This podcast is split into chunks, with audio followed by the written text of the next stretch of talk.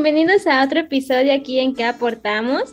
Hoy estamos muy felices porque tenemos a una persona que de verdad deberían de ver esos TikToks, te quedas horas viendo el chisme. Yo ya entendí tantas cosas que dije, ay, esto es lo que estaba pasando. y bueno, aquí con nosotros está Fabs. Buenas noches, Fabs. Muy buenas noches, Fer. Muchas gracias por esta invitación a que aportamos y qué gusto estar con ustedes. No, gracias a ti, de verdad, ¿no? Contigo aprendemos tanto y aparte pasamos el rato, bueno, yo paso el rato ahí con los TikToks.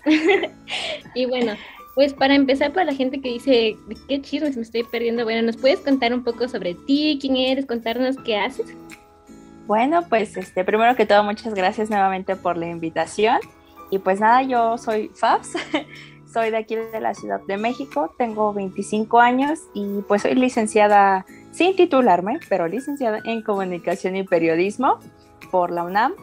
Y pues nada, de repente en la pandemia, tras un hecho pues un poquito fuerte para mí y para mi familia, comencé a subir TikToks y de ahí me agarré a contestar, a comentar sobre varios temas, cosas que vivía y pues ahí andamos cotorreando desde los chismes que me gustan de la farándula así más cochinotes hasta cosas de sociedad, de que me interesan, que siento que es importante hablarlos y que no se les da tal vez el trato correcto o cosas que me gustan como el K-pop o cosas que me molestan de muchas cosas. Entonces, pues básicamente esa soy yo y pues aquí andamos. pues mira, fíjate que somos hermanas de universidad porque aquí, bro, pumita.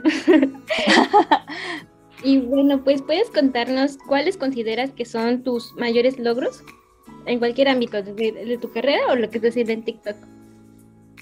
Bueno, fíjate que para mí, o sea, mis mayores logros no se reflejan como tal en, en, algo así como de, uy, ya llegué a 100 mil seguidores, que sí es emocionante, ¿no? Porque, por ejemplo, para mí, yo nunca había tenido tanta gente así, o sea, yo nunca he visto tanta gente en mi vida, ni 100 mil ni 200 mil personas. Entonces para mí fue algo muy importante, pero para mí los logros que yo siento que más, eh, más han significado en mi vida es, por ejemplo, haber aprendido inglés, porque mucha gente, por ejemplo, va a academias y va, toma cursos y no se les pega. No, no, no, no hay en la forma. Y para mí, el hecho de haberlo aprendido de manera autodidacta, viendo la tele, escuchando música, en el entorno en el que yo me encuentro, porque realmente donde yo me he desarrollado ha sido pues un, tal vez unos tiempos sociales muy violentos, para mí ha sido un logro muy importante, porque no todas las personas cuentan con esa facilidad de poder aprender un idioma nada más de escucharlo y verlo y practicarlo lo mínimo, porque te lo juro, inglés lo hablo solamente para cuestiones meramente profesionales y alguna que otra cosa de cotorreo, pero realmente para mí eso es un logro muy importante. En mi casa eh, pues al menos mis papás tienen un nivel de inglés muy, muy bajito. O sea, sí más o menos se entienden, pero muy bajito. Y mi hermano también aprendió de la misma manera que yo. Entonces, para mí, eso ha sido uno de los logros más importantes que he tenido en esa cuestión. O sea, en cuestión intelectual, para decirlo de esa manera. Por otro lado, yo pensé que no iba a terminar la prepa. Yo iba en un CCH y les juro, te juro, que yo me tiré al desmadre con mis amigos y hubo un momento en que yo dije, no, si no termino la prepa, me voy a quedar aquí como los tan llamados fósiles y ya no voy a hacer nada más. Entonces ahora sí que yo misma me, me empecé a decir, órale, órale, échale ganas, la terminé y para mí fue un logro muy importante porque de pensar que no la iba a hacer, que había tomado pésimas decisiones y que no lo iba a lograr, pasé a salir de la universidad con un promedio de 8.9, que fue prácticamente dos puntos de lo que salí de la prepa. Entonces, para mí eso es muy importante. Eh, esos logros me han formado no solo como profesional, sino también en cuestión humana, porque es de, de, uno mismo, cuando uno se llega a caer, mentalizarse y decir, chale, ya valió, ya aquí ya valió cheto. Pero llega un momento en que uno dice, bueno, de lo que valió Cheto, ¿qué podemos sacar? ¿Qué es lo bueno de esas situaciones donde uno la ha pasado mal y ha dicho, a ver, de esto, ¿cómo puedo aprender y qué puedo hacer para salir adelante? Entonces, pues básicamente esos son para mí unos logros muy, muy importantes. No, pues muchas gracias. Y sabes, voy a hacer así como una pausa es que eres la primera persona de las que son nuestros invitados que nos hablan sobre que aprender, o sea, una habilidad o algo es su logro más importante. Hay muchos que nos han hablado, como dijiste, ¿no? De, ah, pues es que llegar a, a mucha gente, o sea, eso es como su logro, pero es la primera vez que escucho que alguien como que valora una habilidad, porque no todos podemos aprender algo, por ejemplo, inglés. Yo creo que soñando voy a hacer, nada más en mis sueños sí hablo inglés. y bueno, vamos a pasar a Brenda, ella te va a hacer la siguiente pregunta. Muy bien, Brenda, ¿qué tal? Buenas noches. Hola, ¿qué tal? Me pareció algo este, muy curioso porque muchas personas dicen, ay, pues, o sea, obviamente que después la hago y que no sé qué, este, hay en línea, no sé, muchas opciones, ¿no? Pero el que tú misma, o sea, te hayas impulsado adelante es algo que de verdad a mí se me hace muy sorprendente porque muchas de las veces decimos, ay, pues ya, hay, hay más, ¿no? Y no es que no lo podamos lograr de otras maneras, pero sencillamente que tú misma te esfuerces y casi, casi te obligues a seguir, la verdad es que es algo que admiramos mucho y bueno, en esta parte, no sé si nos pudieras contar un poquito acerca de cuál es tu motivación para dedicarte ahora en lo que estás haciendo. Uy, una motivación para dedicarme a hacer videos. Realmente es, actualmente soy freelance, entonces yo no tengo un trabajo fijo. Eh, envío propuestas de trabajo, bueno, sí, propuestas a diferentes medios y ya el que me diga, no, pues si jalamos, pues ya ahí se, se hace el trabajo, ¿no? Se arma, como diría yo. Entonces creo que una de las, de las motivaciones que más me interesan, que más me hacen a mí hacer videos y hacer TikToks, es que hay mucha falta de desinformación. Ah, perdón, hay mucha desinformación, ahí está más claro, hay mucha desinformación. Y a través de las redes sociales se ha, crecido la desinformación. Por ejemplo, se acuñó el término fake news en los últimos cinco años, cuando no era algo usual para nosotros eh, en la comunicación o en la tele o en el radio, no será muy fácil comunicar cualquier eh, noticia falsa o datos imprecisos y llevar esto a la desinformación y que la gente cayera en pánico y todo eso. Entonces, para mí ha sido muy importante que a través de los mensajes que yo doy en redes sociales, específicamente en TikTok, se dé a conocer información verdadera, que sea 100% verificada y que realmente tenga un impacto en las personas positivo. Aunque se trate de algo malo, que sea una información que los va a llevar a estar alerta, a estar informados, a cuestionar, a preguntar, a ser más curiosos, a decir, a ver, esto está pasando, ya me dieron estos datos, ¿de qué otra manera podemos salir adelante? ¿De qué otra manera esta información está sucediendo? ¿Qué perspectiva diferente hay de la información? Porque muchas veces nos quedamos nada más con el primer golpe de información y ahí queda. Sin embargo, si nos ponemos a conocer, si nos ponemos a estudiar otras informaciones, a conocer otras fuentes y a ponernos a cuestionar lo que estamos viendo, escuchando o leyendo, para mí esto habla de un progreso, habla de que entonces la información y las personas están progresando para llegar al verdadero meollo del asunto. Entonces, para mí, eso, dar información verdadera y certera es, y visibilizar es lo que me lleva a mí a hacer TikToks y así. También cotorrear y obviamente pues me gusta cotorrear y que en el cotorreo la gente pues se sienta más em, conectada con la información porque si lo haces todo muy serio y muy robótico la gente se aburre y dice ay qué hueva y te da su pop. Pero si lo haces de una forma amena y aparte estás entregando información verdadera pues obviamente la gente va a conectar mejor y al mismo tiempo se va a educar. Eh, de cierta forma también siento que en los últimos años antes la televisión educaba, ¿no? Y ahora las redes sociales educan. Entonces, tenemos que trabajar en conjunto para que las redes sociales realmente entreguen información que va a aportar y que va a informar en lugar de información que va a desinformar y que tal vez pueda derivar en cosas pues más graves. Entonces, esa es mi motivación para estar aquí en redes. No, pues te diría por dos, porque hay un por ahí un podcast que trata de dar información de que se llama ¿Qué aportamos? Por ahí, por si alguien dice, ay, voy a checar sus videos, ¿no?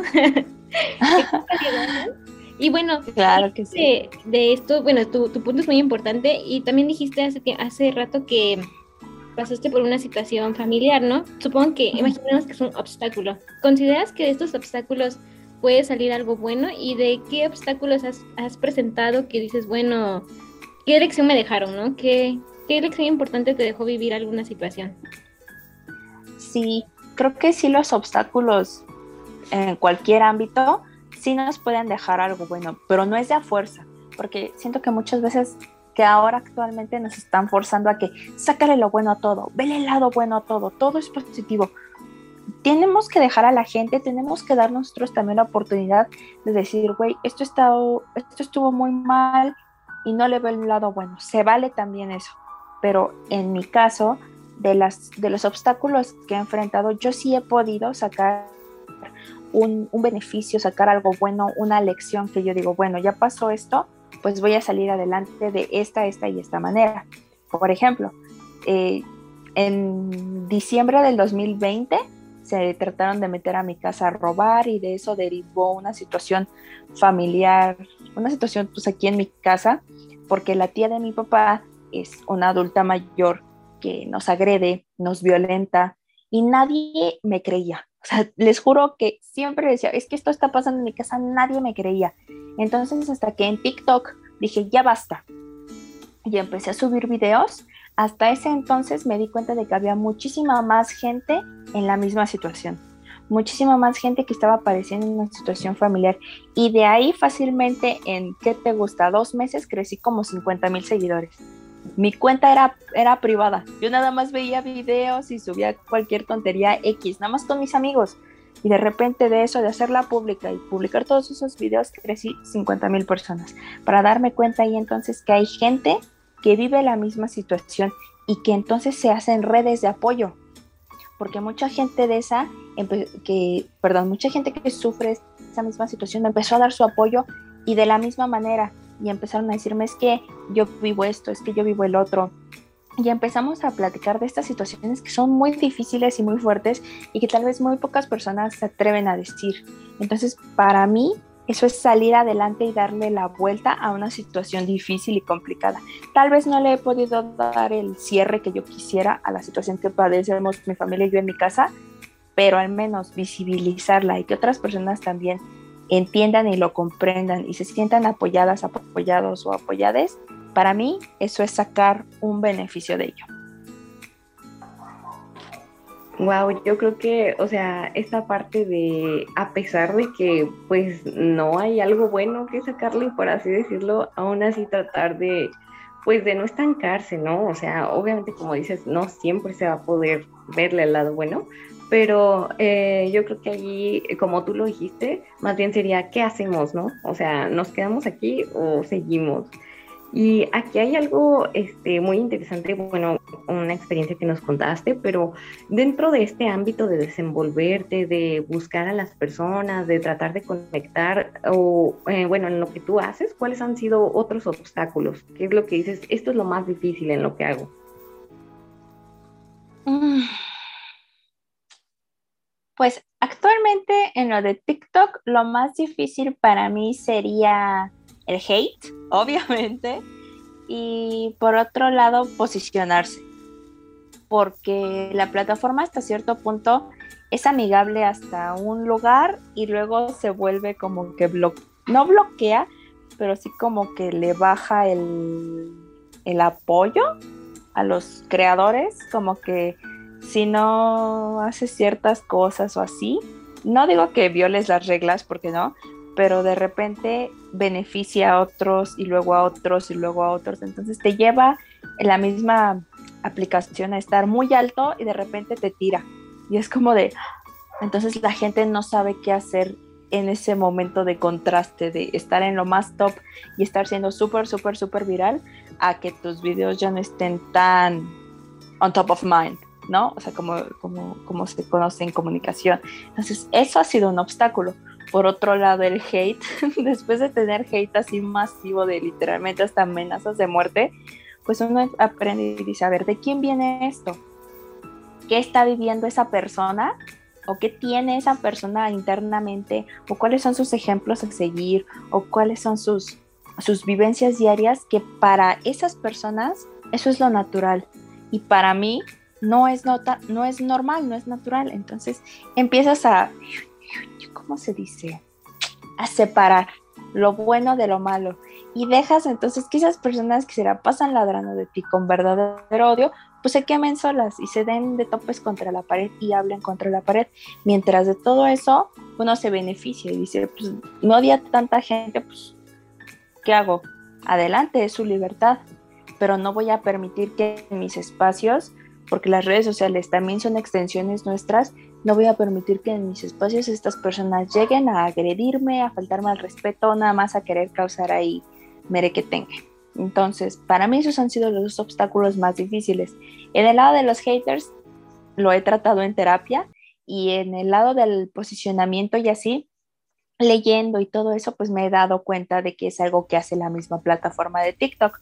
En algunos momentos beneficia a ciertos creadores, pero los va rotando porque hay tantas nuevas personas que se están uniendo a la red que tienen que pues promover el contenido de todos de cierta manera. Entonces no ha sido tan difícil por ese lado.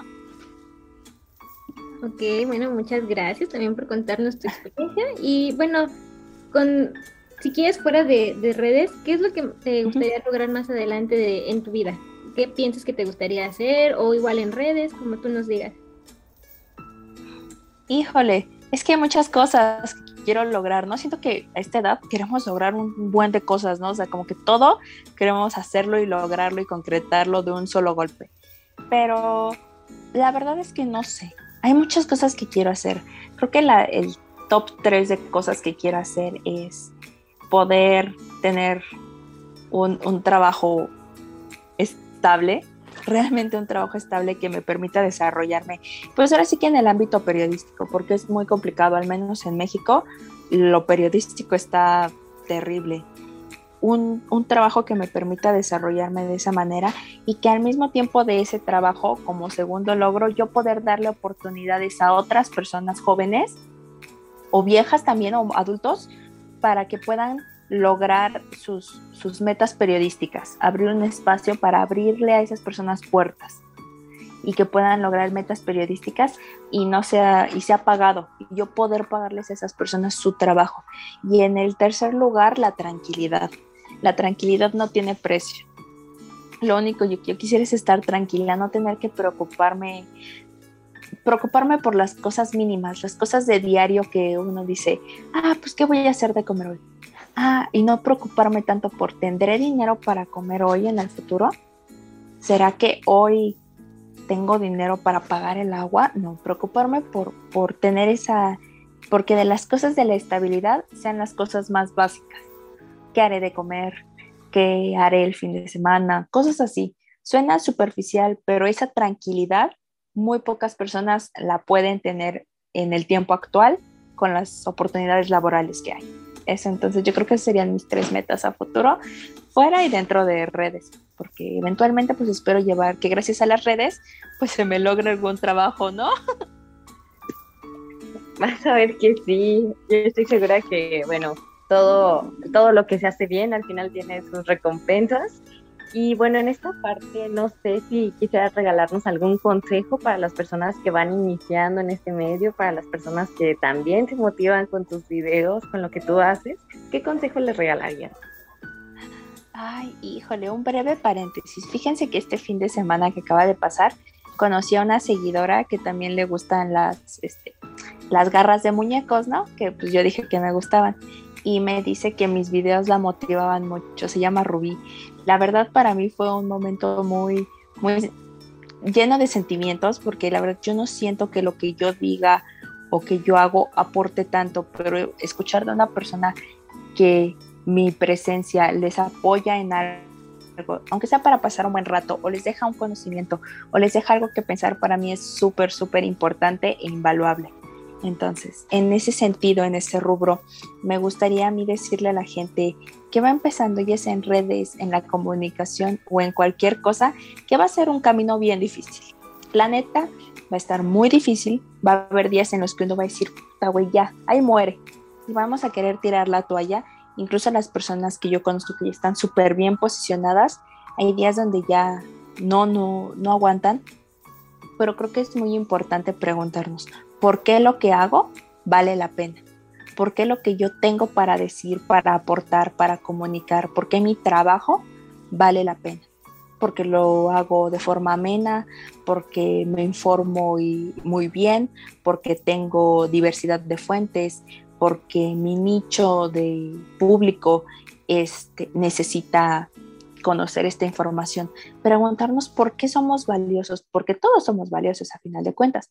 Entonces, preguntarnos por qué nuestro contenido, por qué nuestro trabajo es valioso y merece ser conocido y respetado. Para mí ese sería como que el consejo más así, tenerlo siempre en, la cabeza. ¿Por qué lo que hago vale la pena? Ese para mí sería el consejo para darle a todos, desde los que van empezando que es un camino bien difícil, hasta los que ya están posicionados y ya está bien peleado. Eso es lo que yo creo que puedo aportarles en este sentido. No, pues muchísimas gracias. La verdad, siento que nadie nos va a creer, pero se siente una muy buena vibra contigo. Estamos a una distancia y yo siento aquí como si fuéramos amigas de años o no sé qué, te puedo decir. te doy mi vida en este momento y me vas a cuidar. Se siente una vibra y esperemos que realmente todo lo que nos dijiste pues lo puedas lograr, puedas llegar a tener esa tranquilidad que creo que todos también soñamos con una tranquilidad así. Tus consejos son muy bonitos. Esperemos que llegue a muchas personas y les llegue aquí en el corazón como a nosotras. y bueno, no sé, no. Brenda, decir algo? Ah, ah, se me trabó. no. Ay, sí, bueno, eh, yo creo que pues de verdad eh, te agradecemos por todo lo que nos dices. O sea, yo creo que sí eres un motivo de inspiración.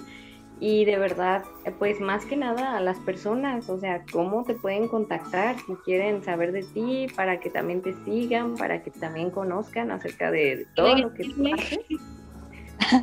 Bueno, pues en TikTok mi cuenta principal es Fabs, P-H-A-B-S, y en todas las demás redes sociales estoy como Soy Fabs, Soy, S-O-Y, P-H-A-B-S, y ahí andamos cotorreando en, todo. Y ah, pues sí, platicando, conversando y echando, echando ahí nada más, existiendo, pues lo que es, ¿no?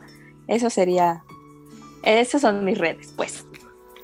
Es que me da pena, me pongo muy nerviosa. Créanme que aunque estudié comunicación y todo eso, me pongo bien nerviosa y digo, ay, no sé si estoy haciéndolo bien o mal, me da mucha pena, te los juro. No, no, hombre, pues como tú dices, esto se trata de chismear. No, de verdad, muchísimas gracias. Te agradecemos en serio y cualquier este otro chisme que nos quieras traer, aquí te esperamos. Claro, claro que sí. Les agradezco mucho a ustedes la oportunidad de, este, de conversar con ustedes, el espacio que me abren, que es muy importante también lo que ustedes están haciendo en podcast. Es muy importante que haya jóvenes, chicas jóvenes que están aportando y pues les agradezco mucho el espacio que me abrieron y pues para que la gente ande aquí con ustedes también cotorreando y motivándose, sobre todo motivándose y escuchando cosas chidas, ¿no? Sí, sí, claro, que escuchen. Eh, tenemos una variedad ahí, ya que no digan que aquí es de un solo contenido aquí. Si quieres que el chisme del médico, que el chisme del maestro, aquí hay, ¿eh? Variadito, como debe de ser, variadito. sí. Bueno, pues muchas gracias a todos los que nos escuchan. Esperemos que les guste este episodio y vayan a seguirla porque tiene un contenido súper padre. Denle like también al video, por favor. Y bueno, nos vemos hasta otro episodio. Hasta luego.